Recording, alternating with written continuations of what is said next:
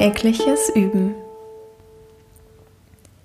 Ich erinnere mich noch ziemlich genau an die Anfangszeit, als ich angefangen habe, Yoga zu praktizieren und sitzende Meditation zu üben.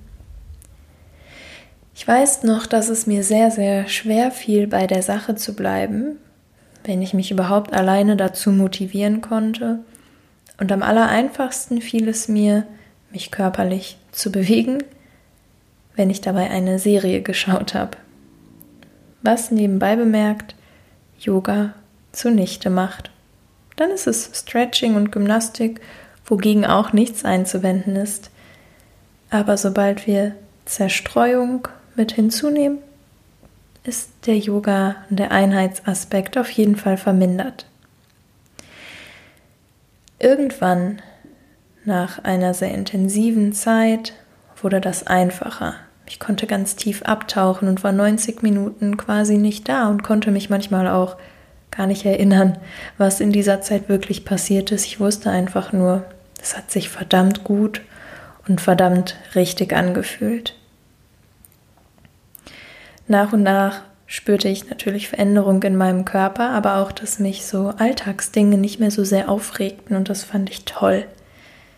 Auch wenn ich mit dem Hund spazieren ging, merkte ich, wow, ich gehe total aufrecht. Mir passierten weniger kleine Missgeschicke und ich fühlte mich allgemein viel mehr verbunden mit dem Leben. Darüber hielt ich auch einmal eine kleine Anfangsansprache in einem Kurs für Anfänger und Anfängerinnen. Es waren ungefähr 18 Leute im Raum und ich erzählte, was Yoga für mich gebracht hat und leitete sie dann in die Sequenz und durch die Stunde, die sie auch tief in ihr Inneres führen sollte. Nach dem abschließenden Om lud ich dazu ein, jetzt leise zu sein. Es war schon nach 21 Uhr, leise die Decken zusammenzulegen und ganz leise dann langsam das Studio zu verlassen, um die Achtsamkeit zu wahren. Und am Deckenregal legte eine Frau dann los, laberte irgendeinen Typen von der Seite ein bla bla bla, hey, hey, ja, du bist das erste Mal hier, oder?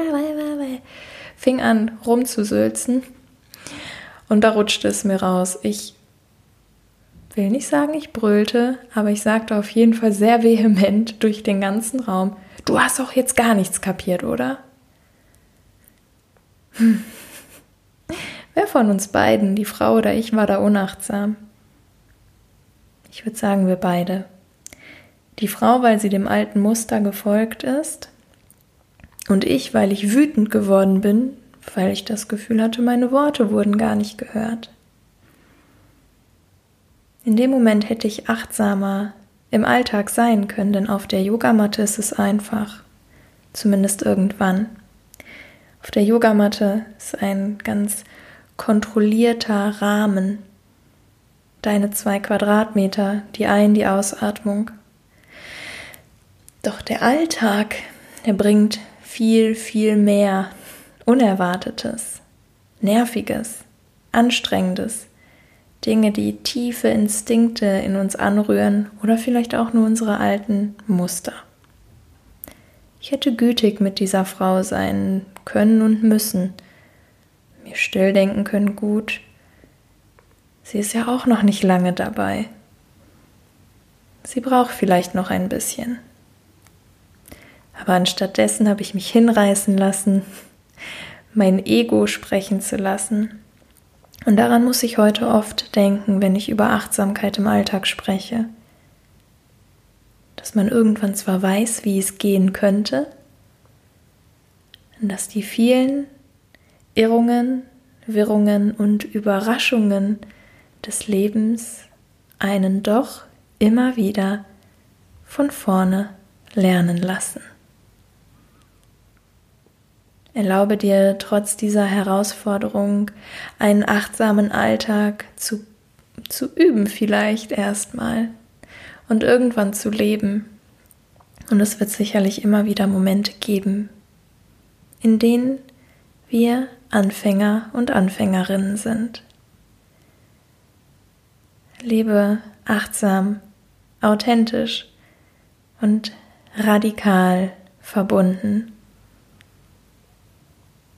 Bis morgen, deine Luna.